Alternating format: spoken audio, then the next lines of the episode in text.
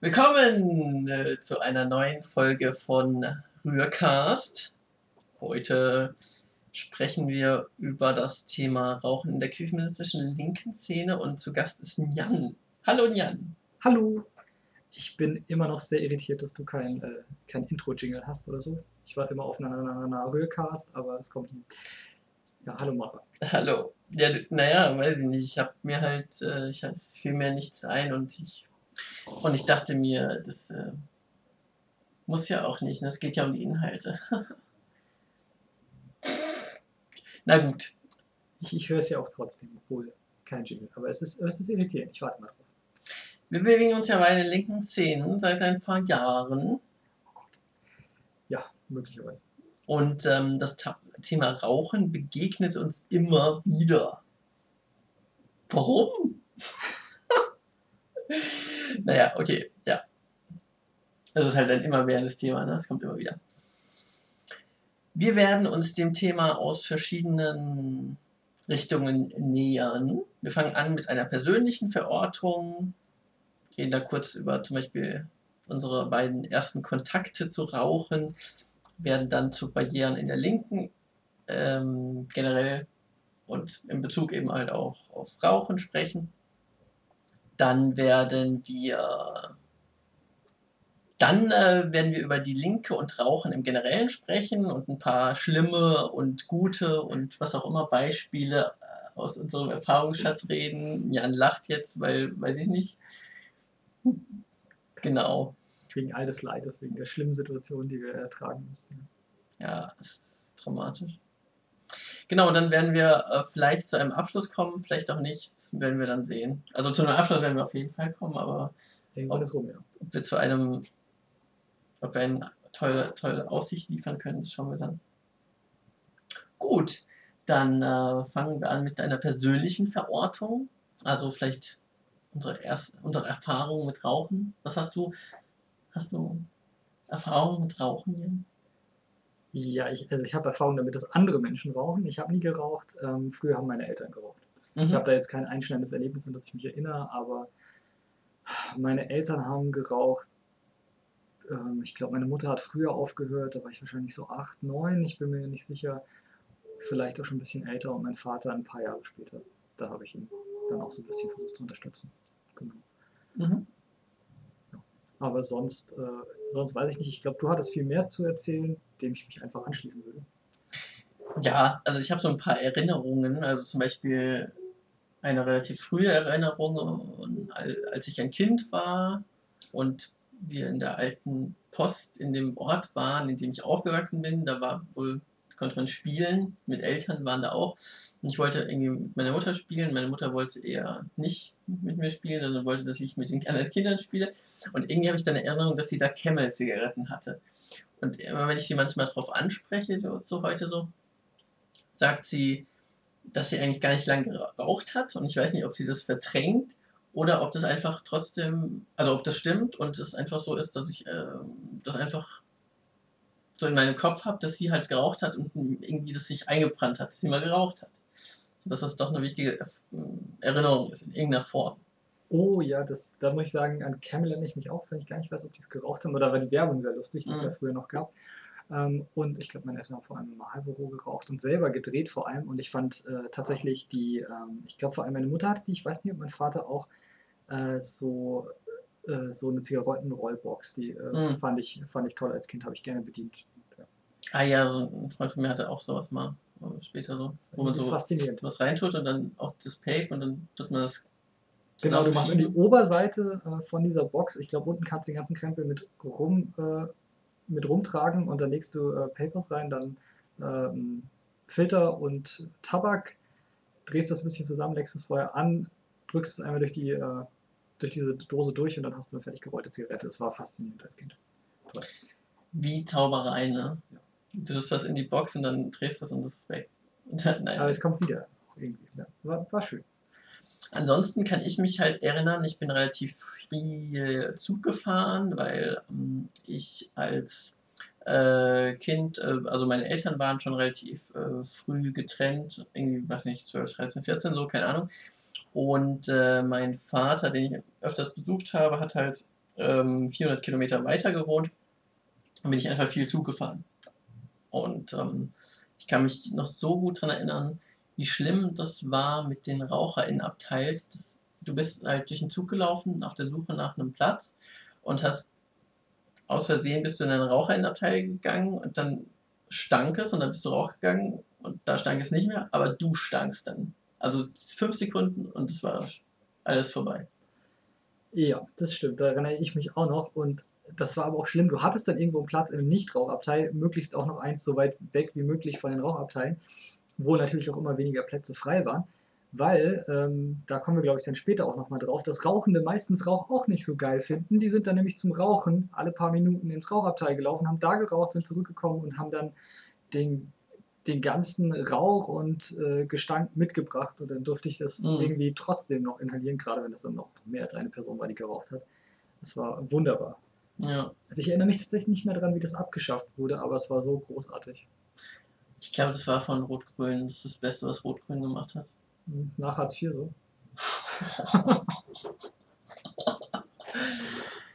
naja, also ich, also ich finde, dieses, äh, das war auf jeden Fall eine Sache, die mein Leben verbessert hat.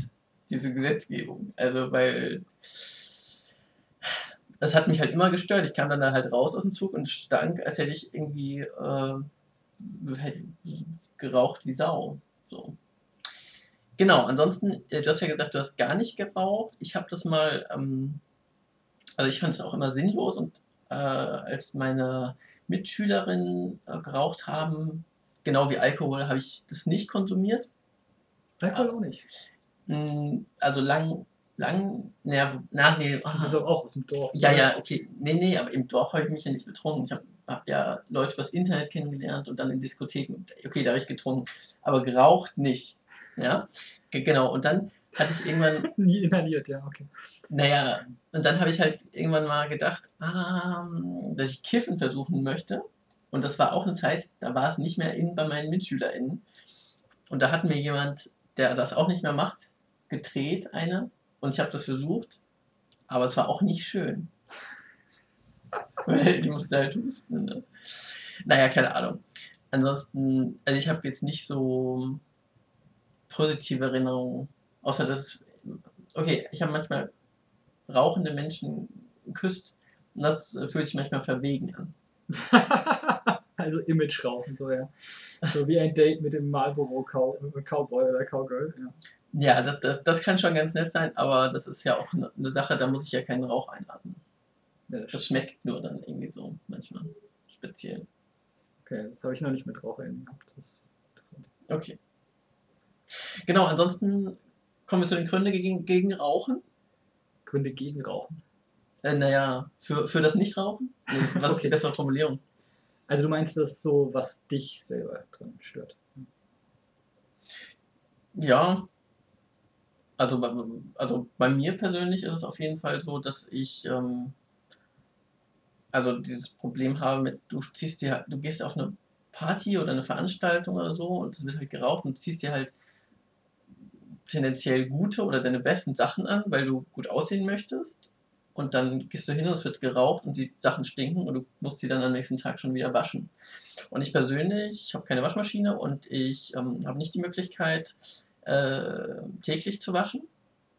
Und ähm, auch aus finanziellen Gründen ist es halt eine Überlegung, nicht, nicht super regelmäßig zu waschen oder waschen zu können. Und dementsprechend ist es halt eine, auch eine finanzielle und von Möglichkeiten her eine Hürde. Ja. Für mich auf jeden Fall. Und das sind ja auch nicht nur Partys, wo du vielleicht dann noch erwartest, okay, danach muss ich meine Sachen eh waschen, weil die halt total durchgeschwitzt sind, wenn du irgendwie getanzt hast oder so, sondern also zumindest ich habe das auch, wenn ich in Wien ähm, zu so einem äh, Filmfestival gehe, einfach in so ein Kino, weil mhm. das zum Beispiel da ist wieder so ein abgetrennter, abgetrennter Rauchbereich. Das ist der Bereich mit der Bar, der Bereich, durch den du auch durch musst, wenn du ähm, zur Toilette willst. Und da ist halt die Tür immer offen. Und selbst wenn du sie als äh, Gast aktiv zumachst, äh, klemmen sie die ähm, Kellner und Kellnerinnen wieder auf. Weil das halt nervig ist, die Tür immer zu öffnen und zu schließen. Und dann hast du halt Gesetz Genüge getan, hast nur da den Rauch drin, aber äh, hast deinen Rauchbereich, deinen Nichtrauchbereich und trotzdem dürfen alle was vom Rauch haben. Und dann bin ich da kurz, gehe zu diesem Festival, schaue mir einen Film an oder so, auch wie du sagst, in möglichst frischen Klamotten und dann, äh, ja, dann war es das wieder. Alles stinkt und ich kann meine Haare waschen. Also in Österreich gibt es eine ähnliche Gesetzgebung? Ja. Okay, ja. Also die ändert sich hier auch Stück für Stück. Ich bin mir auch noch nicht sicher. Angeblich ist irgendwann komplett alles rauchfrei, aber das hatten wir in Deutschland ja auch mal gedacht. Und dann war das irgendwie so zwei Minuten und dann haben sie es in jedem Bundesland wieder geändert. Und ich fürchte, das wird in Österreich auch so sein. Ich weiß es aber nicht. Gerade ist es so ein Übergangsding, angeblich auf dem Weg zum totalen Nichtrauchgesetz, äh, dass du ähm, äh, dass du, äh, wenn du ausreichend groß bist, irgendwie so einen Bereich haben kannst, wo geraucht wird und halt einen Nichtrauchbereich. Mhm. Aber anscheinend ist es halt auch nicht perfekt durchdacht, wie das, dass du halt, dass ich, wenn ich auf die Toilette möchte oder was an der Bar bestellen, dass ich einfach in, in den Rauchbereich muss, dass es nicht so abgetrenntes kleines Ding ist, wo man mal hingehen kann zum Rauchen. Und was dann auch wirklich abgetrennt ist. Genau, was ansonsten gegen Rauchen äh, spricht, also ich habe mich vom Anfang gewundert, weil das so ein bisschen klang wie, ähm, als würden mich hier Menschen erklären wollen, ihr wusstet das bestimmt noch nicht, es gibt Nachteile am Rauchen. Und hört doch einfach damit auf, das ist besser für eure Gesundheit. Nee, aber es, ähm, für mich geht mir halt Rauchen auch auf meine Gesundheit, auch wenn ich selber nicht rauche, weil ich Asthma habe und ähm, das macht sich nicht so oft bemerkbar, aber ich muss halt nur kurz in verrauchten Räumen sein und habe mit einer hohen Wahrscheinlichkeit, besonders wenn mein Immunsystem eh schon angegriffen ist, wenn es Winter ist, wenn ich vielleicht eine kleine Erkältung kriege, dass ich irgendwie eine Stunde auf einer verrauchten Party bin, nach Hause komme und am nächsten Tag Asthma habe, mir richtig scheiße geht und ich eine Woche flach liege. Was auch heißt, dass ich eine Woche irgendwie nicht arbeiten kann. Je nachdem, wie prekär ich gerade angestellt bin, ich eine Woche keinen Lohn kriege, ich irgendwelche Prüfungen verpasse oder so. Ja. Hm, auf jeden Fall. Ich, aber du hast ja gerade gesagt, dass es Leuten, also suggeriert, dass es Leuten bewusst ist. Aber ich denke, dass Rauchen auch so normalisiert ist, dass das Verdrängen oder das Nichtwissen schon relativ leicht ist. Also. Okay. Aber du, meinst das Rauchende also ich dachte halt, du kommst jetzt in so Richtung wie Gründe gegen das Rauchen. Wisst ihr, wenn ihr raucht, ihr könnt irgendwann Lungenkrebs kriegen. Ach so. Ich glaube, das wissen die meisten Leute, die rauchen ja, durchaus. Das, ja. das meinte ich nicht, ja. Okay. Genau. Genau, ansonsten halt ein Grund, den ich wichtig finde, ist halt, dass es natürlich auch äh, anderen Leuten schadet. Also zum Beispiel schwangeren Menschen. Und ähm, also es gibt natürlich auch schwangere Leute, die rauchen, aber es gibt halt auch, also aber Leute, die halt zum Beispiel darauf achten wollen, dass sie halt keinen Rauch einatmen, der ihnen schaden kann und die schwanger sind, das ist natürlich ein Ausschlussgrund, äh, in Location zu gehen, in denen geraucht wird. Wobei Schwangerschaft ja auch das Ding ist, das habe ich öfter gelesen, dass dann schwangere Leute sagen, ja, in dem Moment, wo ich schwanger bin, wissen alle Leute, die rauchen auf einmal, dass es auch anderen Leuten schaden kann und machen dann ganz heldinnenhaft ihre Kippe aus oder so oder quatschen dich noch wenn du selber als schwangere Person rauchst, quatschen dich noch an, dass du das unterlassen sollst für dein Kind und so. Ja, auf jeden Fall. Die Normierungen, die schwangeren Menschen nochmal unterworfen sind, sind ja nochmal ganz, äh, ganz großartige, also ganz, nicht großartige, sondern ganz krasse. Ja. Genau, und da, durch diese Gründe werden Leute eben vor die Wahl gestellt, Räume zu besuchen, in denen geraucht wird oder halt und somit ihre eigenen Bedürfnisse zu umgehen oder eben halt zu Hause zu bleiben und damit halt sich auch ein Stück weit zu isolieren sozial. Das ist nicht gut. Ähm, ja, das stimmt. Kann ich schon wieder aus Wien erzählen. Ich habe jetzt vier, fünf Jahre in Wien gewohnt. Ähm, ich hatte sage und schreibe einmal in der Woche einen einzigen queeren Ort, irgendwie also queeren linken Ort, nicht kommerziellen Ort, in den ich äh, gehen konnte, wo dann nicht geraucht wurde oder so, wo ähm, irgendwie so Abend-Barveranstaltungen in dem Fall waren. Es gab sage und schreibe, glaube ich, null ähm, linke, queere Partys, auf die ich gehen konnte, auf denen nicht geraucht wurde. Mhm. Ähm, das heißt, das ist natürlich in der Szene, die sich ganz viel auch über Partys organisiert, das ist nochmal ein anderes Thema, ähm, glaube ich, ist es einfach krass, wie isolierend das funktioniert. Das Einzige, was einem dann irgendwie bleibt, sind irgendwelche äh, Laberveranstaltungen tagsüber. Hm. Oder halt kommerzielle Orte, kommerzielle queere Orte, wo du dann halt 10, 15 Euro Eintritt zahlst, aber dafür wird dann da nicht geraucht. Ist dann aber auch nicht äh, der Ort, an den ich möchte. Was sind das für Orte?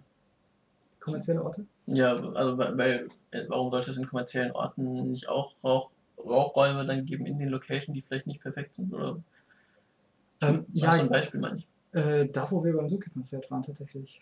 Die Grelle Forelle, zumindest während des Suki-Konzerts, ähm, war eigentlich rauchfrei. Mhm. Und äh, die haben auch draußen halt so ein großes Gelände, wo sie auch keine Anwohner stören, wo Mensch dann auch rauchen kann. Das ist ja oft auch so ein Abwägen von Locations. Hm, ja, die Leute sollen rauchen können, aber draußen dürfen wir sie nicht haben, weil ab 22 Uhr muss da leise sein, sonst äh, kommt das Ordnungsamt und wir müssen den Laden dicht machen. Mhm. Und dann entscheiden sie sich im Zweifelsfall irgendwie für die Rauchenden. Ich bin mir auch nicht gerade sicher, ob das an teilweise an Gesetzgebung liegt, dass dann manche kommerzielle Locations halt besser unterwegs sind, weil sie sich an, ähm, also für mich besser, weil sie sich an geltendes Gesetz halten müssen, was linke Orte ja oft nicht müssen. Mhm. Da kommen wir auch noch dazu. Genau. Ich, deswegen habe ich ja gerade gezögert, weil ich nicht wusste, ob ich Ja. schon deinen Übergang äh, vorgreifen soll.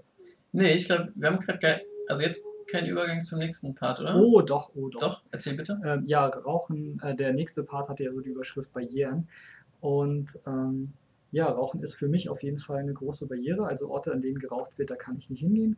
Ähm, auch nicht kurz eigentlich. Und äh, ja, es wird zum Beispiel, wo ich drüber gesprochen habe, der Ort, an dem wir auf dem Konzert waren, da wusste ich vorher nicht, ob da geraucht wird oder nicht, weil es nicht auf der Webseite steht und es auf der Webseite auch keine Ansprechpartner oder so gab. Mhm. Und das ist mir auch ein, zwei Mal bei irgendwelchen Veranstaltungen oder anderen Orten ähm, passiert, dass ich dann da selber nachfragen musste. Manchmal sogar dann die Leute gesagt haben, nee, nee, bei uns ist rauchfrei, das ist uns auch voll wichtig, aber sie haben es nirgendwo draufgeschrieben. Während zum Beispiel auf Veranstaltungsflyern oder auf ähm, Informationsseiten ja öfters mal draufsteht, mittlerweile glücklicherweise, wie das so mit Barrieren für Leute, die Rollstuhl benutzen, aussieht, wird ähm, das mit dem Rauch eigentlich nie erwähnt. Also weder, okay Leute, wenn ihr Rauch nicht vertragt, kommt lieber nicht her, als auch so und so sieht's aus, stellt euch drauf ein oder hey, bei uns ist rauchfrei. Mhm. Das wird, ist irgendwie nichts, was im Kopf, was ein Mensch im Kopf hat, um das äh, ja, Orte damit zu ähm, Zugänglicher zu machen, oder? ja, nicht unbedingt das zugänglicher machen, sondern einfach das zugänglicher machen ist ja meistens in manchen Orten bewusst, wie äh, ich daran gemerkt habe, wenn da die Antwort kam, ja, es ist für uns voll wichtig, dass der Ort rauchfrei ist. Mhm. Aber irgendwie fehlt noch das Bewusstsein, Ja. dass man drüber sprechen muss, dass man das kommunizieren muss und auch wie. Also, dass es überhaupt was bringt. Weil ich halt als Person, die es gewohnt ist, dass ich überall nicht hingehen kann, sobald die Veranstaltung irgendwie nach 18 Uhr abends ist, weil dann eh geraucht wird. Ähm, und auch bei ganz vielen Sachen tagsüber, wenn es in irgendwie linken Lokalitäten stattfindet. Ich, ich schreibe ja auch nicht jedes Mal hin und frage oder bettel, ob ich dann dahin kann, sondern ich lasse es dann vielleicht einfach, weil ich gewohnt bin, wenn es nicht dabei steht, ist es ein verrauchter Ort. Und wenn es dann doch mal das Gegenteil ist, äh, wäre es schön, wenn das auch kommuniziert würde. Na klar. Also ich habe auch, also letztens vor zwei Wochen wieder ähm, gab es ein neues Event, ein queerer Theke oder so, hier im autonomen Zentrum. Und ähm, es gab ein Facebook-Event und ich habe halt gefragt, ob äh, da geraucht wird. Habe keine Antwort bekommen, bin dementsprechend natürlich nicht hingegangen. Also weil in diesem autonomen Zentrum ist es beisp- beispielsweise so, das ist das AK 44 in Gießen, die haben erst seit vielleicht zwei Jahren oder so die Regelung, dass sie wenigstens dienstags in der Fokü und im Plenum nicht rauchen. Aber sonst an jedem Tag und auch an Veranstaltungen abends oder so oder nach der Fokü, also wird geraucht. Dementsprechend bin ich da halt sehr auf, ähm, darauf, auf Hab-Acht-Stellung und ähm, Ja. Äh, traue ihnen alles zu, was den Leuten was mit Rauchen zu tun hat. Ja, wenn es einfach die Norm ist, klar, Ja. dass du dann nicht damit rechnest. auch, auch oft, was äh, nicht auf äh, so Veranstaltungen steht, finde ich, ist so Preis. Oh ja, oh Ja. ja. Also, das ist für mich irgendwie so zwei der wichtigen Sachen. So, wie viel kostet und wird da geraucht? Also, kann ich mir das überhaupt leisten, hinzugehen, im Sinne von finanziell, oder kann ich es mir leisten, äh, weil, weil ich einfach nach einer Stunde keinen Bock mehr habe, weil es so stinkt und meine Klamotten stinken? Keine Ahnung. Ja. Ansonsten, du hast schon die Barrieren angesprochen, wie ähm, für RollstuhlfahrerInnen, also beispielsweise, ob es Aufzüge gibt oder Rampen oder für Leute, die generell Gehbeeinträchtigungen haben, so. Oder Toiletten. Ich kenne kaum Ort, der auch wirklich ähm, rollstuhltaugliche Toiletten hat. Immerhin steht manchmal dabei, wo es in der Nähe welche gibt. Wenn Leute, die Rollstühle benutzen, sich das antun wollen, dann jedes Mal noch irgendwie 300 Meter die Straße runter und dann bei irgendeinem Hotel aufs Klo gehen zu können. Mhm. Mm, Ist auch schön, dass es da ist, aber auch da möchte ich wirklich nicht behaupten, dass Rauchen irgendwie die letzte unbekannte Barriere oder so wäre, sondern absolut nicht. Ich habe so das Gefühl, dass eigentlich ähm, Rollstuhlfahrende das Einzige sind, was man überhaupt jemand auf dem Schirm hat, aber das auch nur manchmal, weil dann ist auch wieder nicht klar, was für Rollstühle sind das, wurde das so Pi mal Daumen überlegt, ob, die, ob das mit den Rampen passt oder ob die vielleicht zu steil sind, wie ist es mit Elektrorollis mhm. und was ist mit Leuten, die ähm, andere, also die andere Bedürfnisse haben oder von anderen Barrieren betroffen sind. Gibt es Gebärdensprach, Dolmetsch oder ähm, was? Induktionsschleifen zum Beispiel auch für mhm. Gehörlose oder taube Menschen. Ja. Ja. Mm, oder ganz andere Sachen, die ähm, nicht aus der körperlichen Behinderung oder so kommen, wäre, gibt es äh, eine Möglichkeit, wenn ich Kinder habe, dass ich die, äh, dass ich die da irgendwie ähm, bespaßen lasse, wenn ich auf der Veranstaltung bin, mhm. oder bin ich da selber für verantwortlich? Wenn ich selber für verantwortlich bin, wie laut ist der Raum? Kann ich, äh, kann ich das den Kindern zumuten? Ähm, um wie viel Uhr das stattfindet, okay, das wird meistens kommuniziert, aber da wird auch nicht so oft dran gedacht, glaube ich, dass das eine Barriere ist für viele Menschen. Ja, für, auch für Leute, die auch auf Kinder aufpassen oder halt einfach auch arbeiten müssen. Also, was weiß ich, Party geht halt nie vor 22 Uhr los und Vorträge auch oft 8 oder 7 oder so und das ist halt zu spät oft für Leute, die um 4 Uhr, 5 Uhr arbeiten müssen oder so.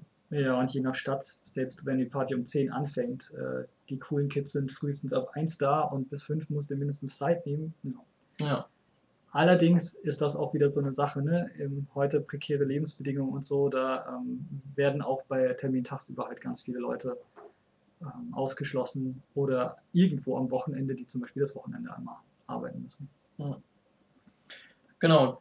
Das heißt, man sieht auch da, ist leider ich bin ja dafür, auf ganz viele Barrieren zu achten, also so viel wie möglich, aber ähm, oft geht es halt nicht auf alle gleichermaßen. Da ist dann die Frage, wie wägt man das ab? Was ist den Veranstaltenden wichtiger? Was kann geleistet werden?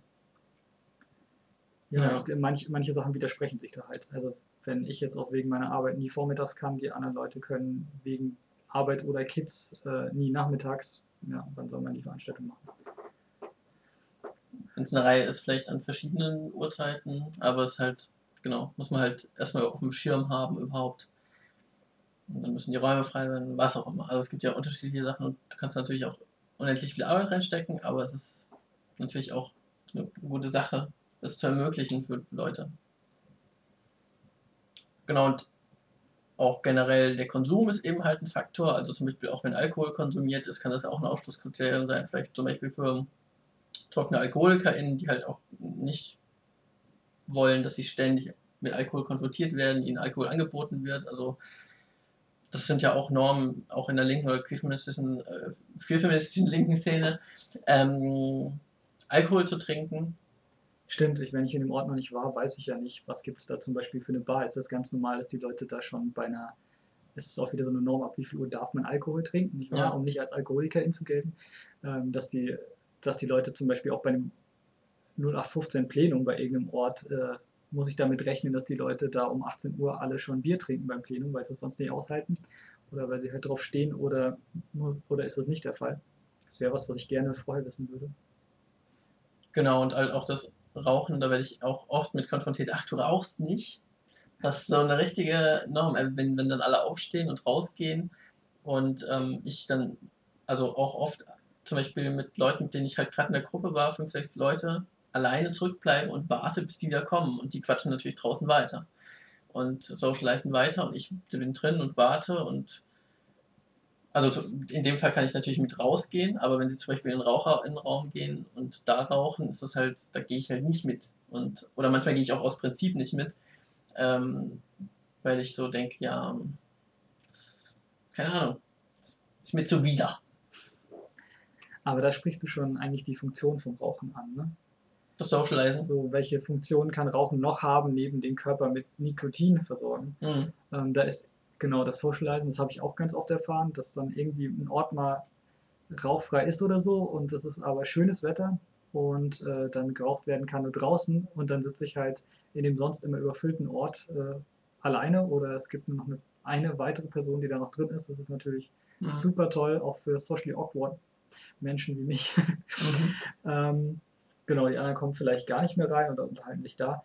Du hast dann auch die Möglichkeit, Zigarette so als Vorwand, also gerade bei, ähm, bei Queers zum Beispiel, dass ich eine Person ansprechen kann, einfach mal. Ich kann den Ort wechseln, ich kann mal so aufstehen, wenn man sonst irgendwie irgendwo eingepfercht um einen, in einem zu vollen Ort um einen Tisch rumsitzt und man hat eigentlich so keinen richtigen Vorwand, um mal aufzustehen und vielleicht mit anderen Leuten zu reden, mit denen man eigentlich auch reden wollte oder so, kann das das Ganze so für mich selber auslockern. Ich komme aus der Situation raus, wenn ich rausgehe und rauche. Mhm. Ich kann da neue Leute ansprechen. Ich kann jemanden fragen, hey, kommst du mal mit? Das fällt mir sonst schwerer. Also da hat man irgendwie das Rauchen immer so als einen gesellschaftlich legitimierten Vorwand. Ähm, Ach so, da haben wir vorgegriffen, ne? Ja, da haben wir vorgegriffen. Wollen wir dann noch auf Adorno zu sprechen kommen? Ich weiß nicht, ob wir jetzt. Ich glaube, wir können Adorno vielleicht auch später einbringen. Obwohl, ja, komm, mach Ja, mal. lass uns kurz. Also, da, weil in der linken, die ist, oder queerfeministischen Szene ist halt auch generell, die ist halt, wird auch oft kritisiert, dort nicht zugänglich. Im Sinne von, es gibt halt Normen, es gibt Ausschlüsse, wie zum Beispiel die oben genannten Barrieren, aber zum Beispiel auch Intellektualität und Theoriegemackere ist eine Norm und dann eine Barriere in der linken und auch in der queerfeministischen Szene. Also wenn du in der queerfeministischen Szene nicht ähm, weiß nicht, das für Butler gesagt, also im Vorgespräch oder, ähm, weiß nicht.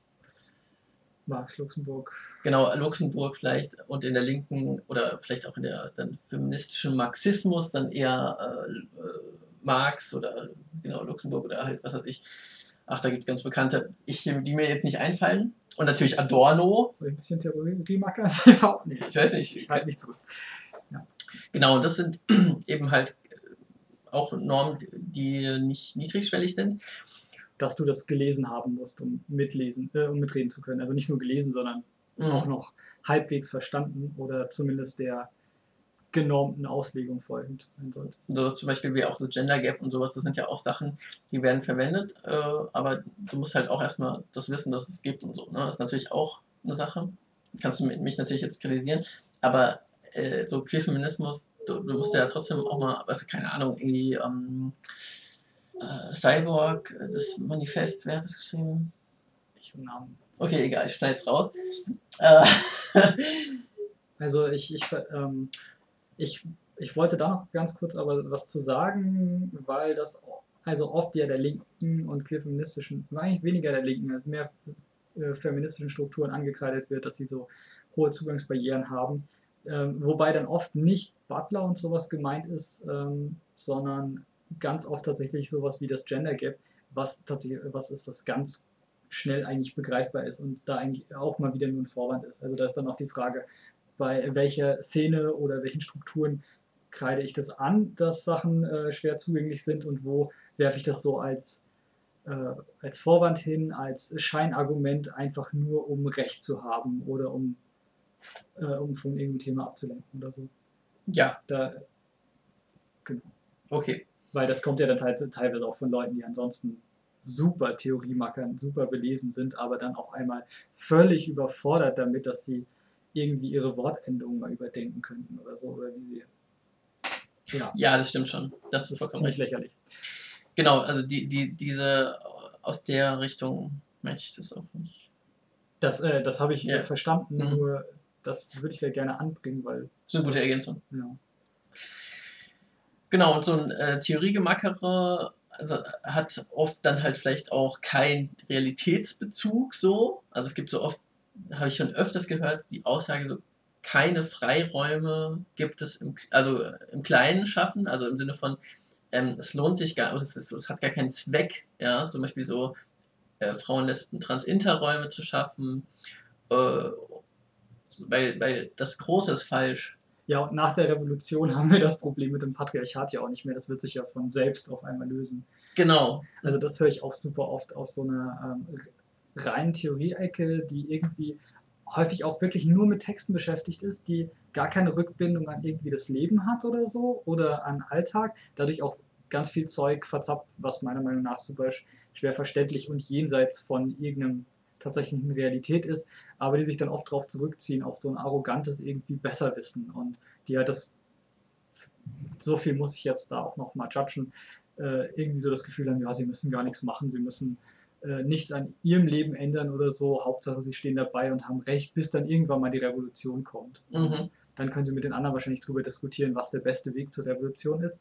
aber davor äh, lachen sie über jeden Versuch, der irgendwie was am Status quo zu ändern oder ihnen ihr eigenes Leben vielleicht mal was zu kritisieren oder ein bisschen umständlicher zu machen. Hauptsache, sie können bei allem bleiben, wie es ist und trotzdem am Schluss recht haben. Ich weiß es nicht.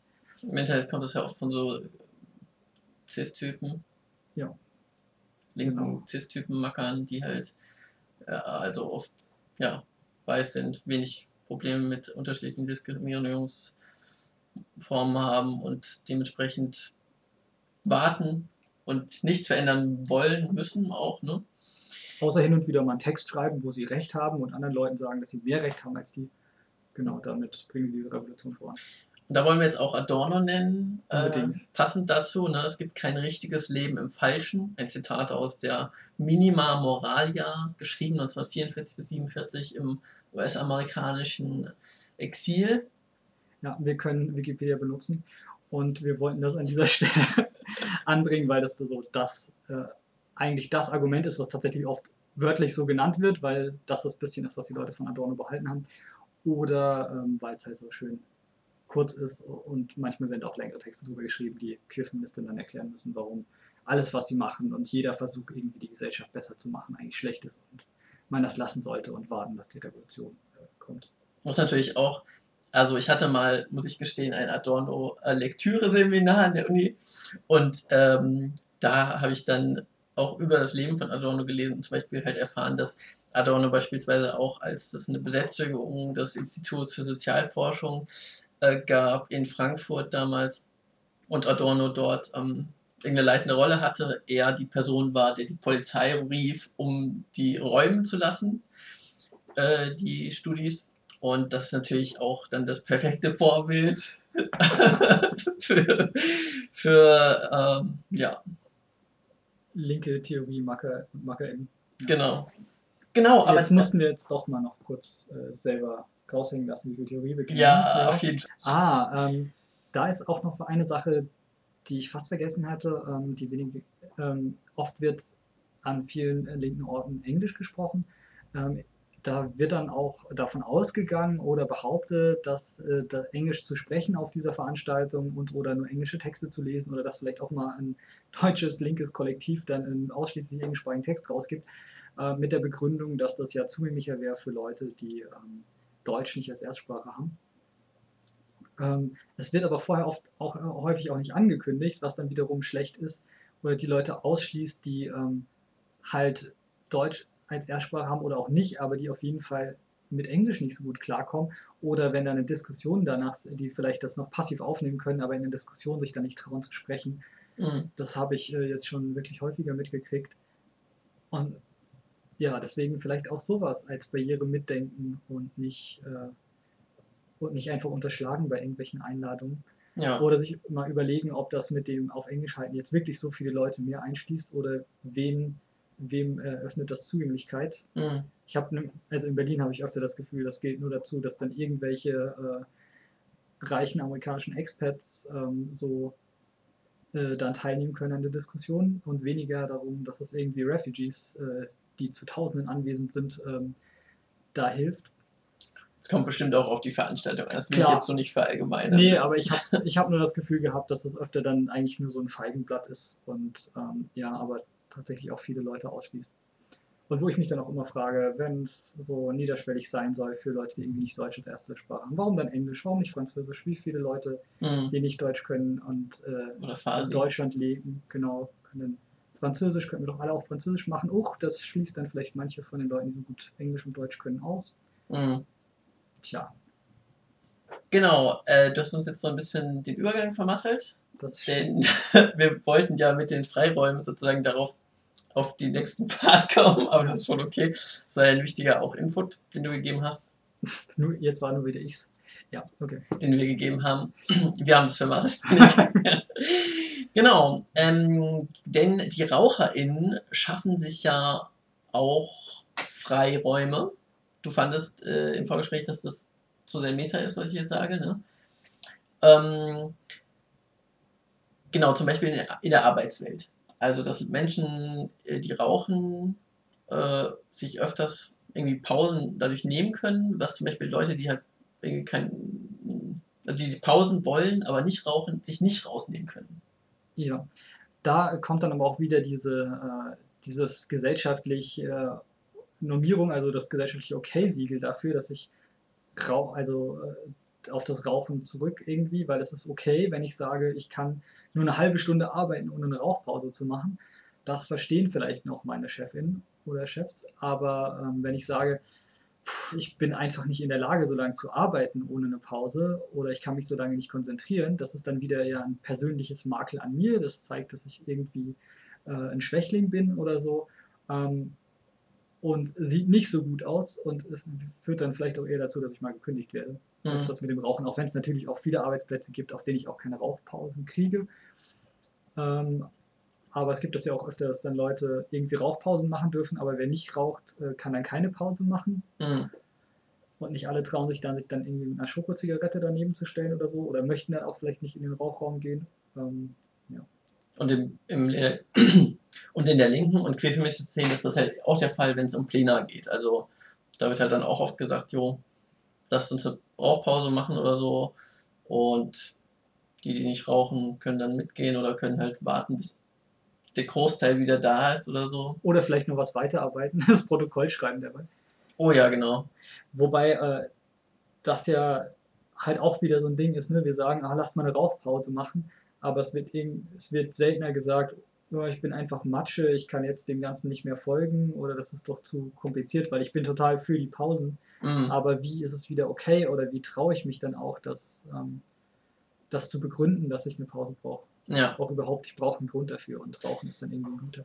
Und dann habe ich schon wieder das, was du vorhin angesprochen hast, dass dann irgendwie äh, oftmals ja die coolen Kids, ja, cool Queers ist ja so ein, äh, eh so ein Problemfeld, ähm, die gehen dann alle zusammen rauchen, da kannst du auch mal eine andere Person noch ansprechen, mit der du eh die ganze Zeit sprechen wolltest, hey, äh, gib mir doch mal Feuer oder hast du mhm. Kippen dabei und so und kann darüber auch irgendwie bonden, kann mich neu hinsetzen, ähm, an einen Ort, das können die Nichtrauchenden nicht unbedingt oder die müssen dann halt woanders rausgehen. Und das muss man dann auch erstmal organisieren, weil dass die Rauchenden zusammen alle an Ort X gehen, das ist mhm. ja so ein fixes Ritual.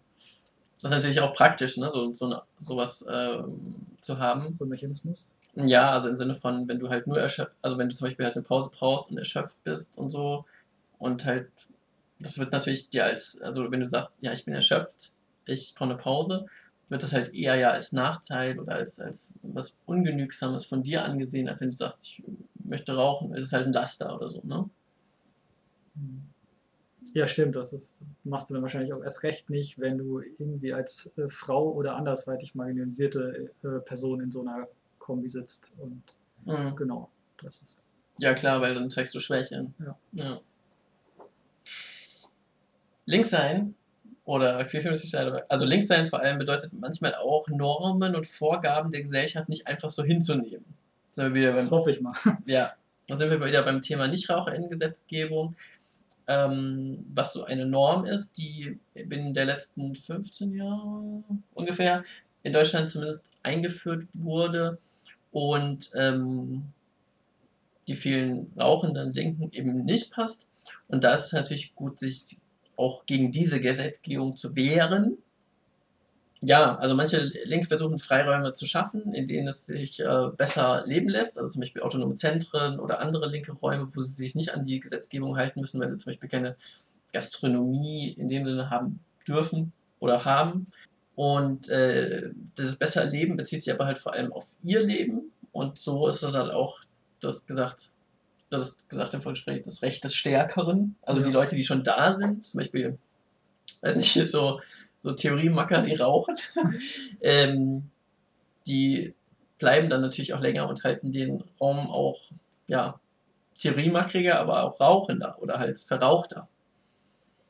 Ja, also das Problem des Rechts Stärkeren ist ja auch nicht nur, wer zuerst so quasi da war oder wer die Mehrheit war, sondern dadurch, dass ich zum Beispiel in den Raum einfach nicht rein kann, wenn da Leute rauchen, ähm, oder ich dann gehen muss, wenn die Leute rauchen und dann nicht, äh, nicht zum Rauchen rausgehen möchten oder rausgehen und dann an der Tür stehen bleiben und so, ist es super. Ähm, weil im Winter ist es ja so kalt. Ähm, genau, die, die kümmern sich da halt nur um sich, aber die, äh, die vertreiben dann die anderen. Das heißt, das müssen ja noch nicht mal so viele sein, weil es reicht ja schon eine rauchende Person, dass ein Raum für mich nicht mehr zugänglich ist. Ja. und dann halt noch ein paar Personen, äh, die vielleicht mitrauchen oder denen das nichts ausmacht. Es gibt ja auch einige Leute, denen das körperlich gar nicht so viel ausmacht. Also manche mögen es halt nicht, beschweren sich dann zum Beispiel auch mal mit, wenn ich halt sage, ich kann da nicht hingehen, weil da geraucht wird. Ja, ich mag das auch nicht, danach stinken die Klamotten immer so. Das ist halt nicht das gleiche wie für mich. Ich kann mich nicht entscheiden, ich nehme das mal ein paar Stunden in Kauf. Mhm. Also ich kann das schon machen, wenn ich dann in Kauf nehme, für diese irgendwie eine Stunde ähm, halt eine Woche flach zu liegen und richtig am Arsch zu sein und auch die Wochen danach noch mit meinem ähm, geschwächten Immunsystem äh, mhm. durchs Leben zu gehen. Ja, vielleicht noch Rückfälle zu haben. Das ist nicht das Gleiche und das ist ich weiß nicht, ähm, du sagst, das ist das Recht des Stärkeren, weil das ist nicht so, als wäre das ja nicht schon mal erwähnt worden. Ne? Ja. Das ist nicht so, als hätten die Leute das noch nie gehört. Und trotzdem einigt man sich dann in Anführungszeichen ja häufig auf solche Sachen wie, naja, wir rauchen hier beim Plenum, wenn das jemanden stört, kann er sie ja kommen und sich beschweren. Ähm, nach den ganzen, und ich hatte viele, viele, viele Auseinandersetzungen mit rauchenden Personen in diversen äh, linken Gruppen in meinem Leben, da kann ich halt mit Fug und Recht sagen, dass es aber trotzdem, äh, dass sich das halt niemand freiwillig antut. Ich gehe doch nicht in ein komplett verrauchtes Plenum, wo zehn Leute sind, die eh schon da ewig sind und ein eingeschworener Haufen sind und ich setze mich dazu und sage, jetzt hört mal auf damit rauchen. Ja. Weil dann muss ich eben wieder stundenlang mit denen rumdiskutieren. Die äh, Atmosphäre mir gegenüber wird mhm. dauerhaft irgendwie kacke sein. Und es wird sich an dem Tag wahrscheinlich eh nichts mehr ändern oder doch, aber dann wieder so bei den nächsten Malen haben es die Leute dann wieder vergessen, in Anführungszeichen. Natürlich haben sie es nicht vergessen, sondern sie hoffen einfach, dass sie damit durchkommen. Ja. Und äh, ja, und das heißt, wer auch wer sich auf sowas einlässt, wer dann sagt, lasst uns das doch als Kompromiss machen, einfach, wir rauchen hier, bis sich jemand beschwert, ähm, ja, das ist einfach ein unglaublich egoistisches Arschlochverhalten. Ja, das habe ich auch oft tatsächlich beobachtet. Auch dieses ähm, irgendwie so wo ich halt Leute wirklich anquatschen musste, die sich gerade dabei waren, eine Zigarette anzuzünden und wo sie sagten dann, aber ich habe doch gefragt. Aber offenbar haben sie halt mich nicht gefragt und ich war die ganze Zeit im Raum. Also, und also irgendwie so haben halt es nicht für nötig gefunden und äh, wollten dann ihre Vorliebe durchsetzen. So. Obwohl es eigentlich nicht Rauchraum war? Oder naja, halt auch jetzt im AK44 hier, am Dienstag. Naja, also an also einem rauchfreien Tag zumindest an dem in den rauchfreien zwei, drei Stunden, ja. Okay. Ja, wo, und da ist auch schon wieder die Norm dann auf ihrer Seite so, sie fragen mal kurz und dann müssen wieder die Leute, die nicht rauchen, müssen dann wieder ein riesen Terz machen und sagen, genau. und dann wieder die Spielverderberin-Rolle haben. Genau, und das nervt mich halt auch total. Also dieses, ich muss es ansprechen, wenn, wenn es mich stört ah, und bin halt, wie du sagst, Spielverderberin und arschige Person, die einer anderen Person den Genuss verdirbt. Ja. Aber tatsächlich ist es ja so, dass sie mir halt sozusagen die Anwesenheit in dem Raum äh, vermiest oder halt verunmöglicht, wenn, wenn sie halt darauf verzichtet, rauszugehen fürs Rauchen und nach fünf Minuten wiederzukommen, statt, also halt, und stattdessen im Raum selbst raucht. Und das ist halt meiner Meinung nach meistens ein, eine kleine ein, also eine kleine, ein kleiner Aufwand im Gegensatz zu dem halt, dass anderen Leuten dadurch das Kommen verunmöglicht wird. Hm. Ja, tatsächlich, das irgendwie gleichzusetzen mit, oh, ich müsste fünf Minuten im Kalten stehen, da habe ich keinen Bock drauf, dann äh, nehme ich doch lieber in Kauf, dass Mara oder ein Jan gar nicht kommen können. Das mhm. ist, ja. Äh, das ist krass, aber ja, immer, immer wieder da. Ne? Ja. Ich hatte das auch schon Leute, die dann, äh, also nicht nur einmal, das klingt jetzt wie, wie einmalig verdrängt, das glaube ich zu häufig, sondern halt ständig Menschen, die dann wirklich mit mir persönlich rumdiskutiert haben, die mich auch teilweise schon länger kannten, aus diversen Zusammenhängen, manchmal sogar freundschaftlichen Zusammenhängen und dann irgendwie mitkamen mit, aber ist das wirklich so schlimm, wenn ich dann jetzt am Fenster rauche? Mhm.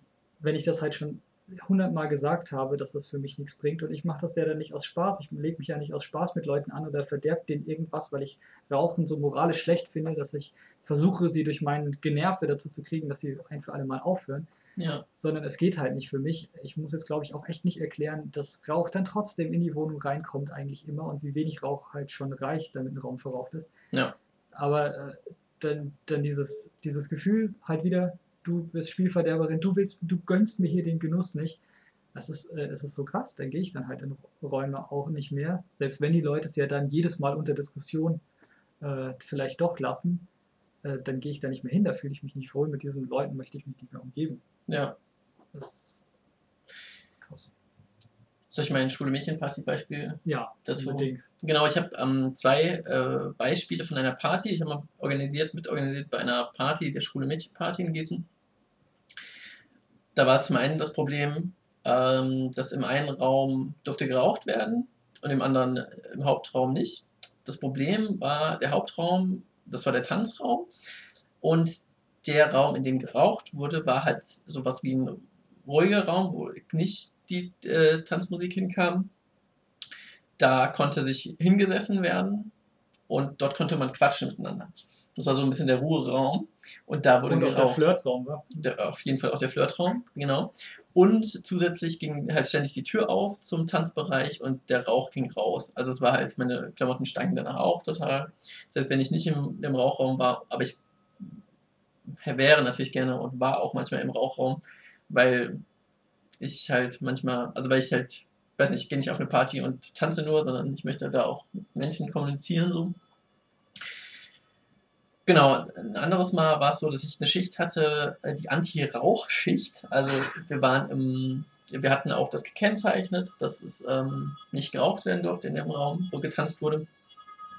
Und ich hatte halt eine Schicht, äh, aufzupassen, dass äh, Leute darauf äh, hinzuweisen, die rauchen, dass sie nicht rauchen dürfen dort.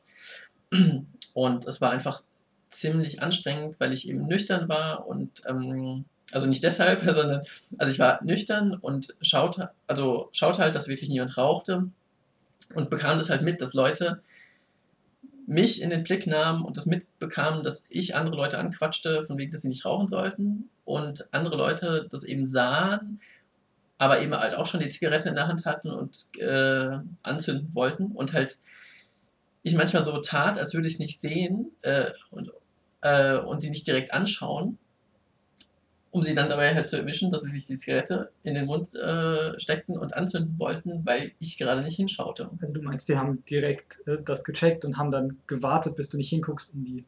Genau. Also den- denen war vollkommen klar, dass sie nicht rauchen dürfen, aber es war ihnen halt so, so, so quatschig aufzuhören, äh, äh, beziehungsweise rauszugehen für, für die fünf Minuten, weil sie wollten halt das genießen, Rausch haben, tanzen und so weiter.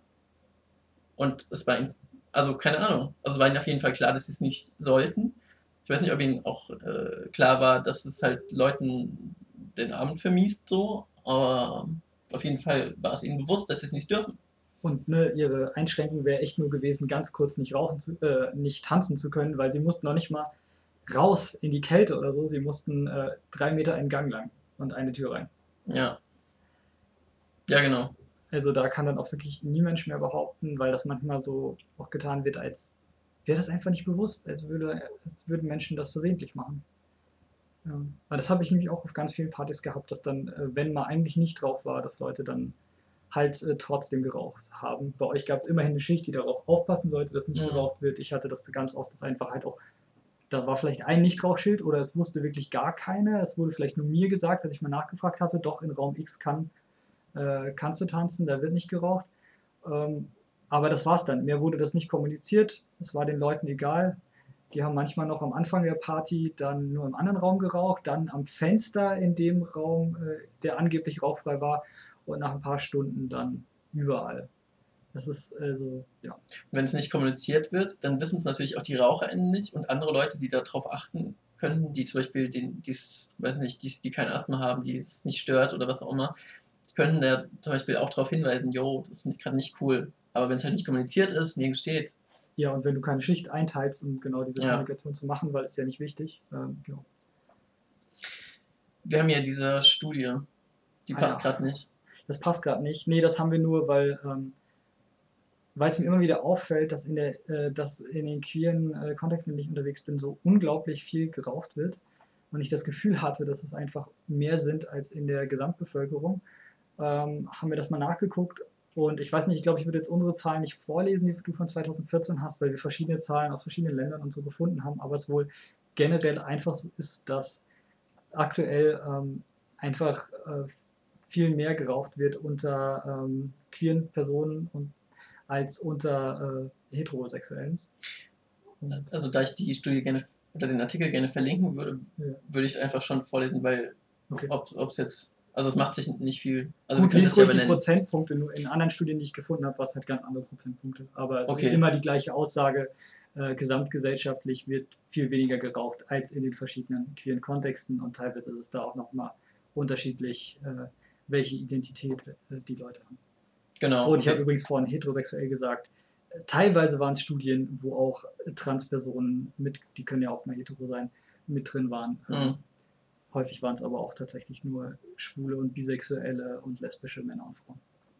Genau, also in der Studie, die ich jetzt da rausgesucht hatte, äh, die, da gab es einen Artikel auf queer.de von 2014 äh, und dort ähm, wurde da von einer Studie aus den USA gesprochen, dass äh, 17% gesellschaft, gesamtgesellschaftlich rauchen. Ja? Und es gab zwei äh, Gruppen, die angeführt wurde, es waren Männer und Frauen, und zwar schwule und bisexuelle Männer, dass die 23% von denen rauchten und bei lesbischen und bisexuellen Frauen 24,5%, also 6 bis 7,5% äh, stärkeres Hang zum Rauchen haben. Und zusätzlich, dass zum Beispiel andere Gruppen, wie zum Beispiel von Armut betroffene Menschen, dass die zu 26% rauchen, was natürlich auch schwierig ist, das so zu benennen, weil das so eine ähnliche Auswertung ist wie äh, wir benennen äh, bisexuelle und transsexuelle Menschen als zwei verschiedene Gruppen. Trans-Leute können natürlich bisexuell sein und genauso können natürlich auch ähm, bisexuelle Frauen von Armut betroffen sein. Die sind ja auch tatsächlich unter ähm, unter den Queers neben äh, Transleuten am stärksten von Armut betroffen. Hm. Also ist da vielleicht auch die Korrelation, dass ja Queers auch sehr häufig prekär leben, aber ja.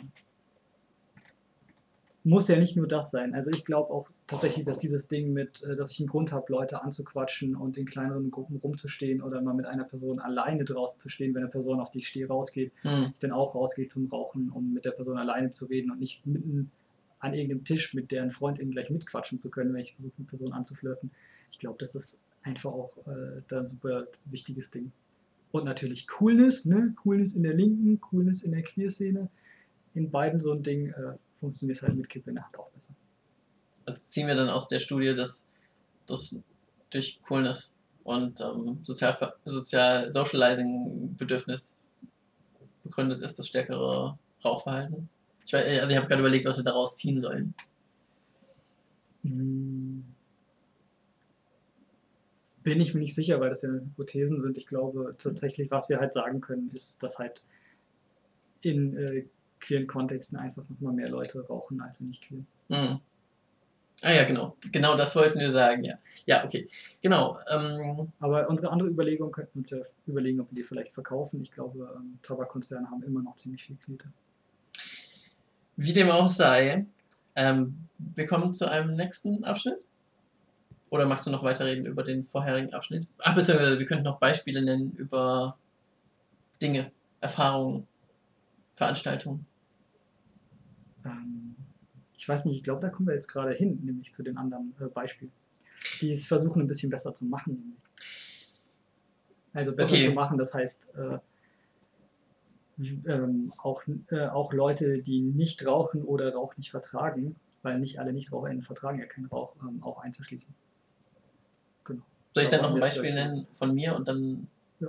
Okay, genau. Ich habe mal bei einer FLT-Night, einer Frauenless- Trans-Nacht mitorganisiert, eine, eine Party einmal im Monat, ähm, äh, so Kneipenbetrieb und äh, wollte da durchsetzen, was wir auch dreimal gemacht hatten oder zweimal, vielleicht auch nur einmal, keine Ahnung, ähm, dass eben halt drinnen nicht geraucht wurde, sondern die Leute nach draußen gehen mussten. Und das ähm, hat sich ähm, dann nach Kritik von Leuten äh, aus dem Kollektiv, den der Laden gehörte, sozusagen, ähm, ja, nicht fortgeführt, da der wichtigste Kritikpunkt war, es ist draußen kalt, Leute wollen nicht rausgehen und sollen nicht rauchen. Also ein bisschen war auch die Sache, dass vor der Straße, also vor dem Haus, immer Leute vorbeigingen und Samstagabends halt auch betrunkene, unangenehme Menschen. Und dann halt lieber in Kauf genommen wurde, dass manche Leute einfach gar nicht kommen, als dass manche Leute ähm, genervt werden oder so. als eine andere Lösung zu finden, beispielsweise. Keine. Ahnung. Ja, da ist dann auch wieder die, äh, ist dann vielleicht auch wieder so eine Abwägung. Ich weiß nicht, was in dem Fall äh, das ausschlaggebende Ding war, aber dass manche dann vielleicht auch lieber die RaucherInnen im Laden haben als die NichtraucherInnen, weil Ja. RaucherInnen länger sitzen bleiben und mehr Alkohol konsumieren oder mehr Getränke konsumieren. Ich weiß es nicht. Ich würde ja fast vermuten, es ist ein Kurzschluss, weil wenn ich nicht rauche, dann äh, habe ich vielleicht mehr Geld übrig für Getränke, aber keine Ahnung. Auf jeden Fall ist es ja nicht so ein Argument, was ich so toll finde, aber ja, vielleicht brauchen es manche Orte zum Überleben, ich weiß es nicht. Ich glaube aber, es liegt eher daran, dass die Leute, die sich dann da für die RaucherInnen aussprechen, äh, zufälligerweise auch rauchen. Und das kann natürlich auch sein. Zufällig, ja. Ja, aber ist natürlich auch, war natürlich auch so, dass ich äh, dann auch mich ein bisschen zurückgezogen habe und ähm, da halt auch nicht mehr so hinterher war, weil ich halt dann auch keinen Bock hatte, da gegen Wände zu laufen. So, ne? Und Okay. Da aber auch wieder der Unterschied zwischen uns beiden. Du konntest dir überlegen, machst du weiter oder nicht. Für mich wäre das halt schon so gewesen, ich wäre wahrscheinlich gar nicht eingestiegen in diese Partyreihe. Ich Ja. hätte da nicht mitmachen können, weil das ist dann äh, wieder so ein Ding mit, hey, machst du eine Schicht? Äh, jo, ich kann aber leider nicht in den Raum. Mh, ja, ja, da hast du vollkommen recht. Hast du das noch Beispiele aus Wien? Ähm, ja, ich glaube jetzt gar nicht mehr so aus Wien, weil über das eine hatte ich ja schon gesprochen, so ein bisschen. Also zum Beispiel die Villa-Partys, da, das ist so links und queer und eigentlich tolle Partys, die es auch nur ein paar Mal pro Jahr gibt, wo dann eigentlich auch alle queeren Zecken hingehen, ähm, oder zumindest sehr, sehr viele. Aber ähm, die haben äh, zwei Räume, die haben unten was Größeres und oben einen äh, sehr kleinen Raum, der eigentlich immer zu klein ist. Da finden so oft Veranstaltungen statt und es ist immer eine schlechte Idee, weil ab fünf, ab fünf Leute, selbst wenn man nur eine Laberveranstaltung hat, ist es einfach überfüllt. Genau, und oben sollte dann rauchfrei sein und ähm, ich war da zweimal und es war dann halt, ich habe es zweimal versucht und es war dann halt jedes Mal so, ähm, dass nach kürzester Zeit es halt auch oben verqualmt war, weil einerseits steigt Rauch nach oben, von daher sehr klug, das Ding oben zu machen, aber unten Mhm. hat, unten spielt ja die Band, ne, und den Raum muss man dann natürlich, Mhm. ähm, da ist der große Tresen und das macht man natürlich äh, rauchfrei. Äh, nicht rauchfrei, sondern das, da darf man dann natürlich rauchen. Und Musstest du auch durch den Rauchraum und Nee, zum ich nicht in dem Okay. Fall. In dem Fall nicht, genau. Äh, Zu den Toiletten ging es glücklicherweise auch ohne Rauch. Also ohne Rauch, ne? Weil da haben dann natürlich haben im ganzen Gang, was dann auch nach oben gezogen ist und vor der Toilette auch die Leute die ganze Zeit geraucht. Mm, Und dann, je später es wurde, ähm, haben dann auch immer mehr Leute oben geraucht. Es wurde, sie wurden auch nicht darauf angesprochen. Es gab teilweise Beschilderungen, aber sehr, sehr halbherzig. Und ja, und da Rauchen auf linken Veranstaltungen, queeren Veranstaltungen normal ist, tja, wurde halt geraucht und ich musste immer gehen. Ging mir entsprechend scheiße die Tage dann nach. Mhm. Ähm, ja, und ich fand das eigentlich echt nettes Publikum und so, aber ja, war da nichts für mich. Ähm, was es sonst öfter gab als Versuch, äh, Räume irgendwie ähm, zugänglich zu machen, ist, dass dann Ort X bis 20 Uhr oder bis 22 Uhr rauchfrei ist. Das war, das finde ich so unglaublich zynisch, muss ich sagen. Das ist dann oft was, wo vorher irgendeine, ähm, irgendeine Vorlesung oder ähm, ähm, Podiumsdiskussion oder sowas stattfindet, wo man eher rumsitzt und dann später manchmal noch eine Party oder vorher ein Workshop und nachher eine Party. Ähm, und ja, und dann, dann hast du das, und dann so ist der Gedanke irgendwie, dass du bei der Vorveranstaltung dabei bist und danach darf dann da geraucht werden. Das hängt natürlich manchmal wahrscheinlich, vermute ich einfach auch damit zusammen, dass du nach 22 Uhr draußen nicht mehr laut sein darfst, weil es sonst Ärger mit den NachbarInnen gibt. Mhm. Aber es führt dann halt trotzdem zu den gleichen, dass es so ist, hey Jan, voll super, komm doch dahin, ist auch deine Veranstaltung, aber ab 22 Uhr finden, finden wir die RaucherInnen einfach wichtiger als dich, dann geh noch nach Hause. Mhm. Äh, also, dass wirklich lieber eine Person nach Hause geschickt wird, als ähm, oder eine Person nach Hause geschickt, dass halt alle Leute, die es nicht abkönnen, die halt einfach zu schwach sind, dann nach Hause gehen sollen und ähm, anstatt dass sich die anderen mal kurz zusammenreißen, entweder um draußen äh, leise zu sein beim Rauchen oder halt mal eine Stunde nicht rauchen, das wird sie nicht umbringen, wie man auf vielen ähm, Interkontinentalflügen sieht, oder dass sie sich in, ähm, von mir aus Nikotinpflaster aufkleben, wenn das für sie passt. Das passt leider nur für Leute, die äh, sehr viel rauchen, weil sonst äh, ist es zu viel Nikotin und mehr als sie eigentlich so einen Tag zu sich nehmen. Jo, das wäre, ähm, das wären alles Alternativen, aber irgendwie wird die Frage, dass RaucherInnen drin auf jeden Fall rauchen können, wird halt wird nicht hinterfragt. Das macht mich dann so langfristig auch irgendwie äh, sehr abgefrühstückt mit dem Ganzen. Ja. Weil ich dann so das Gefühl habe, hey, das sind, das sind nicht irgendwelche Leute, das sind linke Queers, das ist eigentlich so meine Gruppe, die schon klein genug ist, ähm, mit denen ich hoffe, mal irgendwann eine Revolution zu haben, eine bessere Welt. Mhm. Und das sind ganz, die können halt irgendwie total viel Zeug predigen, was sie selber nicht tangiert, wo sie selber ihr Leben nicht ändern müssen, aber sobald es um sowas klitzekleines geht, wie diese, wie mal rausgehen zu müssen zum Rauchen oder mal eine Stunde nicht rauchen zu können oder so, also so ein wirklich die kleinste Einstellung, äh, Einschnitt in ähm, Lebensgestaltung oder in Genuss, den ich mir überhaupt nur vorstellen kann. Sobald es darum geht, finden sie schon komische Argumente oder es ist ihnen alles egal und es geht wieder um das Recht des Stärkeren.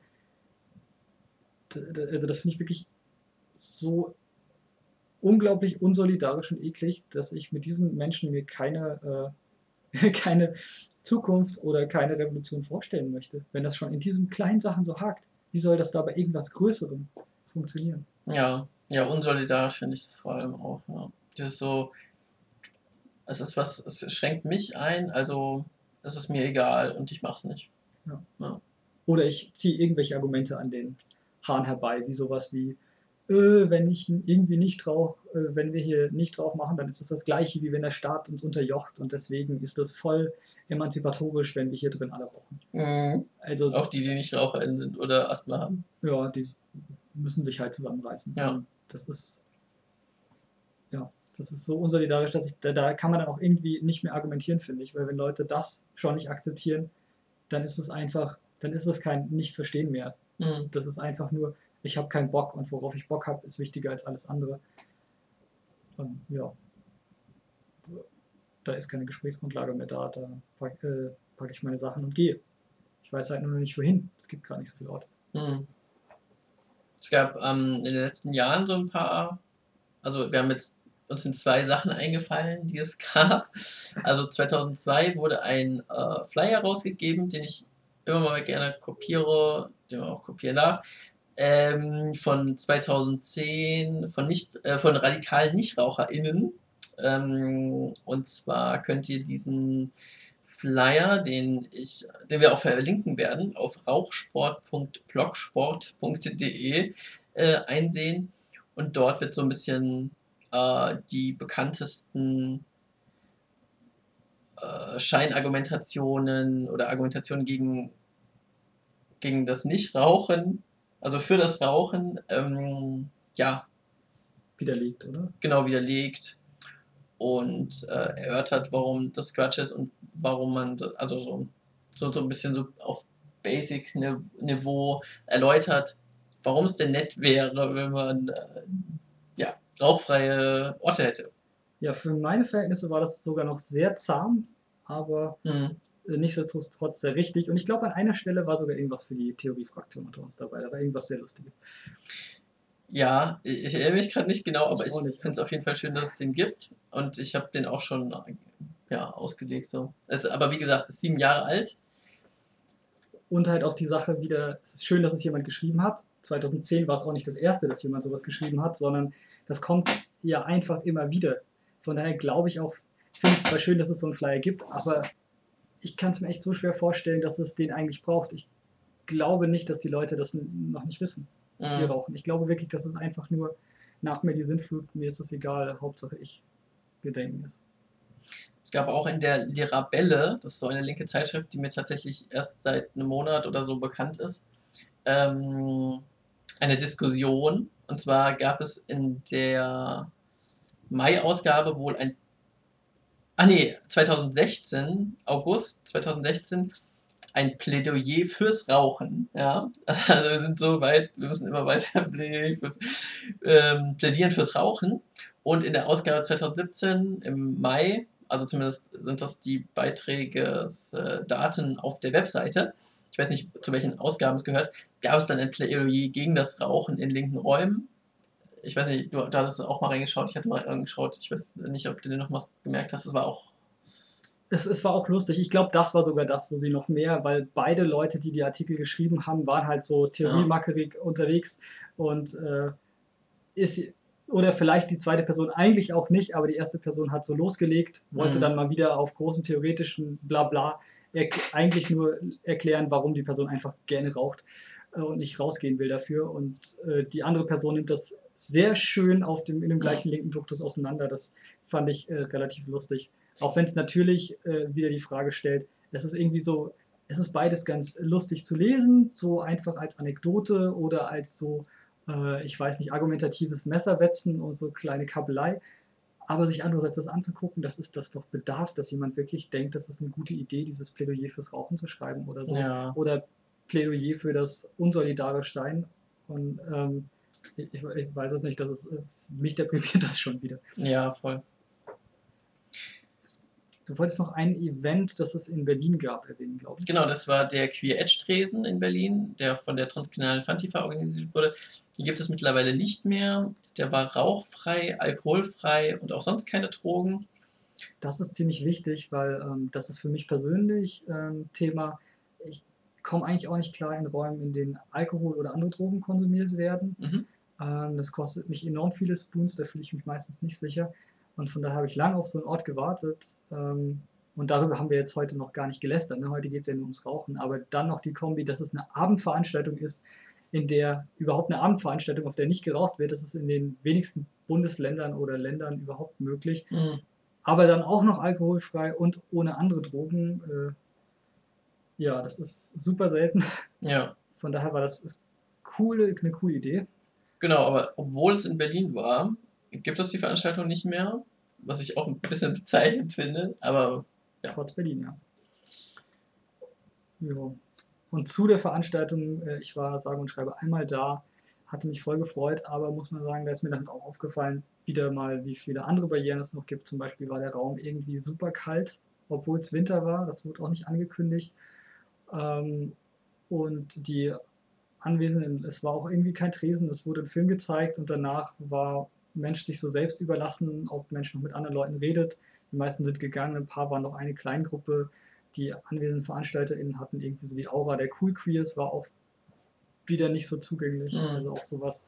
Und ich glaube, es war auch auf Englisch, ich bin mir nicht sicher. Ähm, mhm. Und das ist dann halt schon wieder auch sehr ausschließend. Also ich kann zum Beispiel auch nicht ewig in äh, ungeheizten Räumen rumsitzen. Das ja. macht auch mein äh, Immunsystem kaputt und triggert mein Asthma sowas ist auch was, was ich gerne vorher wissen würde, was für mich leider mittlerweile auch ganz viele linke Räume einfach unzugänglich macht, weil die oft ja irgendwelche ähm, noch auszubauenden Häuser oder so sind, mhm. die, wo man äh, sich halt noch nicht so um die Heizung gekümmert hat. Verstehe ich auch. Oft sind linke Räume ja nichts, was uns hinterhergeschmissen wird. Hier habt ihr eine fertig renovierte Villa, macht damit, was ihr wollt. Passiert ja leider sehr, sehr selten. Ja. Aber ähm, von daher will ich auch nicht den Veranstaltenden da einen Vorwurf machen man muss halt Räume nehmen, die Mensch kriegt. Es gibt auch irgendwie nie die perfekten Räume. Oder dann hast du einen geheizten, äh, wo, wo, Menschen mit Rollstuhl nicht rein können, oder einen ungeheizten, wo das geht. Welchen nimmst du, ist wieder so eine Frage. Ja, total. Aber für mich zumindest auch immer wieder ein Ausschluss. Und es äh, noch eine Sache, mhm. ähm, die wir sagen wollten, die eigentlich hier nicht so ganz passt. Zum Beispiel in Wien gibt es auch das FC Feminista, ähm, das Frauen, Lesben, Inter, Trans Café. Hm, die haben meistens nur so zweimal die Woche offen, wo es regelmäßig offen ist und manchmal dann noch am Wochenende und so extra Veranstaltungen und auch mal unter der Woche, aber eher selten. Und einer dieser zwei Tage äh, immer wechseln zwischen Montag und äh, äh, zwischen Donnerstag und Freitag ist dann auch rauchfrei. Das gibt es auch an anderen Orten mitunter, wie zum Beispiel im AK44, was Mara erwähnt hatte. Ist aber das Problem, du hast dann eigentlich verrauchte Räume, in denen, je nachdem, was für ein linker Ort es ist, wie oft da Leute sind, halt vielleicht wirklich fast 24-7 die restliche Woche gequalmt wird, das ist dann auch in allen Sachen drin. Das ist in den verranzten Sofas, das ist in den Vorhängen, äh, das ist in die Wände eingezogen, das ist einfach überall. Und da reicht es eigentlich auch nicht, wenn das dann mal ein bisschen gelüftet wird, wenn überhaupt, und dann ein Tag rauchfrei ist. Ja. Also dem Ort, weil nicht so oft Veranstaltungen sind, geht, passt das für mich noch einigermaßen, wenn es mir gut geht, wenn mein Immunsystem nicht schon geschwächt ist. Aber ähm, für andere Leute, die der Level zum Beispiel noch viel niedriger ist bei ähm, Rauch in der Luft, dass sie da nicht rein können. Mhm. Für die wäre das absolut nicht zugänglicher Ort. Und das wird dann, wird dann aber auch nicht unbedingt immer kommuniziert. Also wenn man in so einem Ort eine Veranstaltung macht, würde ich das auch mit kommunizieren, dass es ein kurz durchgelüfteter, eigentlich Rauchraum ist. Ja. Ja, schwierig. Ähm, Wir haben jetzt sehr viel genörgelt. Sehr viel. Ich habe so ein Gefühl, ich hätte gerne so einen positiven Abschluss, aber ich wüsste gerade nicht so genau, wohin es gehen soll. Also es wäre schön, Aber wie wir schon ja vorher festgestellt haben, ist einfach so ein Thema, das es seit Jahren gibt. Also uns beschäftigt es seit, keine Ahnung, sind nicht so alt, aber es wird wahrscheinlich, also Leute, die wahrscheinlich, also äh, es ist noch gar nicht so lange her, der wurde ja noch in Unis geraucht und so. Also das sind ja ganze Bildungseinrichtungen, die dann irgendwie äh, reglementiert waren und zugangsbeschränkt durch das Rauchen allein. Ne? Mhm. Also zu den anderen Zugangsbeschränkungen noch dazu. Dann würdest du jetzt sagen, da hat sich was verbessert, wie zum Beispiel auch mit den Zügen? Ah ja, ja, ich finde, da hat sich schon was verbessert, gell? Also, äh, ähm, also ich hätte auf jeden Fall, würde mich, also wenn ich den Vergleich hätte, wesentlich unwohler fühlen, wenn es jetzt wieder das nicht auch in Gesetzgebung abgeschafft werden würde oder in Zü unter Zügen geraucht werden würde oder so, oder in anderen Locations auch. Also ah, auch, auch in, ja. Also generell queere Locations. Ey. In Berlin war ich ja auch mal im also eine ganz bekannte ähm, queere Kneipe. Äh, Kneipe? Ja. Das Tristessa? Nee, nicht das Tristessa. Ähm, Kaffeetisch? Nee. Ziplock? Nee. ähm, ähm, ja, nee, ist nicht mehr. Ähm, Tante Horst? Ah, das ist das in Berlin? Das gerade nee, nee, nee. Ja. Aber also im Kaffeetisch ist es auch so, da ist ja auch, äh, gibt es auch einen Raum, wo geraucht wird und einen nicht, aber es ist halt so eine Klapptür und das ist total Unsinn. Ähm, naja, wie dem auch sei. Es wird. Ja, genau. äh, die meisten Einrichtungen, wo dann auch dann, war auch irgendeine Kneipe, ich habe gerade leider vergessen welche, wo dann auch das äh, quasi der Rauch einfach aufhören soll, wo an dieser Trennung zwischen Raum A und B, wobei die Trennung noch nicht mal eine Tür ist, sondern einfach nur so eine Semi-Mauer mhm. oder so. Muss der Rauch halt wissen. Future. Silver Future. Silver genau. Future, genau. Das ja. Silver Future, da ist halt auch, da wird da ist auch ein, glaube ich, weiß ich nicht, ein Rauchbereich, ein Nicht-Rauchbereich und du musst durch den. Ah ne, vorne ist der Rauchbereich, dann musst du dann kannst du hinten in den Nicht-Rauchbereich gehen, aber es ist sowieso alles verbunden und hinten sind noch Toiletten, aber also, das ist also total unsinnig. Ich, also ich verstehe es nicht. Ich hoffe, es wird einfach immer mehr, also ich sehe es auch noch nicht, aber ich hoffe, es wird einfach mehr so rauchfreie linke Räume geben, weil es, also zum Beispiel in, in Göttingen, ne? da gibt es das FLT-Café im Jutzi, das Jutzi ist, da wird auch generell geraucht, aber das FLT-Café zum Beispiel an, um 16 Uhr also freundlicher auch für Leute, die ähm, Kinder haben, zum Beispiel an einem Sonntag. Äh, und da wird halt auch nicht geraucht. Da gibt es ähm, Brause, manchmal Kuchen, Specials und sowas. Da fühle ich mich halt wohl, ne? Aber, das, aber es wäre halt auch nett, wenn es so Abendveranstaltungen geben würde mehr, wo, wo man halt auch Brause oder Wasser trinken kann oder so und nicht vollgequarzt wird. Mhm. Ich weiß nicht, ob ich dir jetzt einen anderen, besseren, positiveren Abschluss bieten kann. Ich weiß es nicht. Ich hatte meinen negativen mit unsolidarisch. Ich sehe keine gemeinsame Zukunft für uns. Ähm, wir haben einfach nichts gemeinsam. Den habe ich ja schon gebracht. Ähm, okay. Daher muss ich jetzt nicht auch nicht meinen negativen Ausblick bringen. Wenn ich mir halt angucke, aus welchen Jahren wir immer Texte oder sowas hatten, wo sich schon Leute mit auseinandergesetzt haben, dann habe ich fast das Gefühl, dass in so anarchistischen und selbstverwalteten Orten, wo nicht der Staat eingreifen kann und sagen kann, wie das mit Rauchgesetzgebung jetzt aussieht, mhm. dass sich da so schnell einfach nichts ändern wird, weil die Arschlöcher mit der Zigarette, die einfach dann das Recht stärker durchsetzen bleiben werden. Aber sterben die nicht aus? Vielleicht kommen die ja, nicht schnell genug. Flit-Leute nach und, und, und haben eigene Projekte, die nicht rauchen. Ich muss, ich muss dich jetzt leider enttäuschen, aber ganz, ganz viele Flit-Leute rauchen auch. Stimmt, ich erinnere mich. das, ja. Sind ja, das sind ja nicht nur Räume, die irgendwie in der Hand von Cissen sind. Das ist ja Flit-Orte genauso.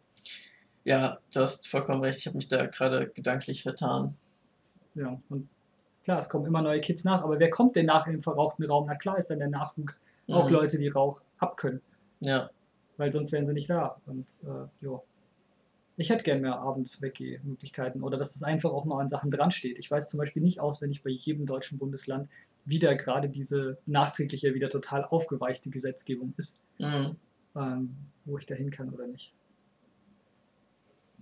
Ich habe auch äh, zum Beispiel hier mal eine Location angeschrieben, ob denn da geraucht wird und habe halt eine nette Antwort bekommen, so ja, in Hessen wird an sich nicht geraucht in Locations. Hat mich gefreut, aber ist natürlich halt deprimierend, wenn ich mir dann die linken Locations anschaue, in denen alle geraucht wird. So. Naja, und dass es auch in Hessen ja noch jede Menge Rauchclubs oder sowas gibt. Ne? Ja, genau, ja, ja. Von daher ist, das, ist die Aussage zwar irgendwie nett von denen gemeint, aber geht an der Realität äh, vorbei. Ja.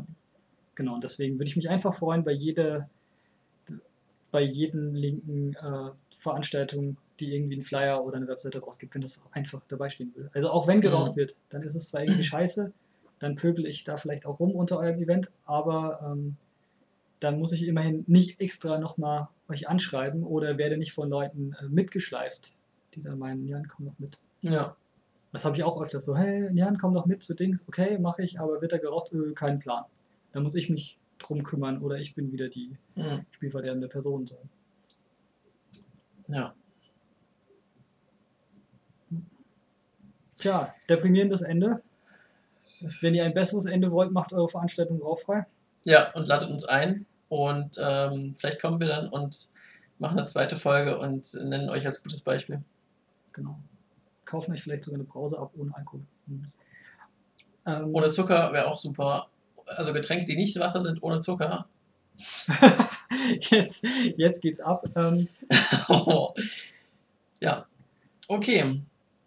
Hast genau. du noch was? Nee, ich wollte nur sagen, nochmal sagen, äh, dass es wir, also das Rauchen jetzt aber ja echt nicht die einzige Barriere ist, dass es so viele gibt, dass es vielleicht auch cool wäre, die anderen Sachen, die uns jetzt teilweise einfach weniger betreffen, auch noch anzuschreiben. Ja. Dran zu schreiben. Sicher. Also wir haben auch nicht alles angesprochen, ne? Wir haben so ein paar Sachen angesprochen, aber ging halt um Rauchen heute. Gut, dann äh, bedanke ich mich vielmals bei dir, dass du mit mir diesen, diese Podcast-Folge gemacht hast. Gerne, gerne. Es fiel mir gerade ein, als du nochmal meinen Namen sagtest. Ich glaube, ich habe mich am Anfang gar nicht vorgestellt. Äh, ich bin mir gerade aber gar nicht sicher. Du bist. Ähm... Ich bin Mara, ja, hallo. genau, aber vielleicht ist es ja auch so, dass die Folge Leute hören, die schon mal die anderen Folgen gehört haben und dann haben sie mich schon mal mich vorstellen hören. Ist es so ein Versuch noch zu erwähnen, worüber deine anderen Folgen gehen? Nee, eigentlich nicht, aber in einer anderen Folge ging es zum Beispiel um Trans und Drogen, auch ein bisschen verwandt mit dem Thema hier. Ansonsten, weiß nicht, gibt viele Themen, die mich interessieren und es ging eigentlich nicht darum, dass da Leute. Genau. Viel, äh, vielen Dank fürs äh, Zuhören und äh, bis zum nächsten Mal. Bye, bye.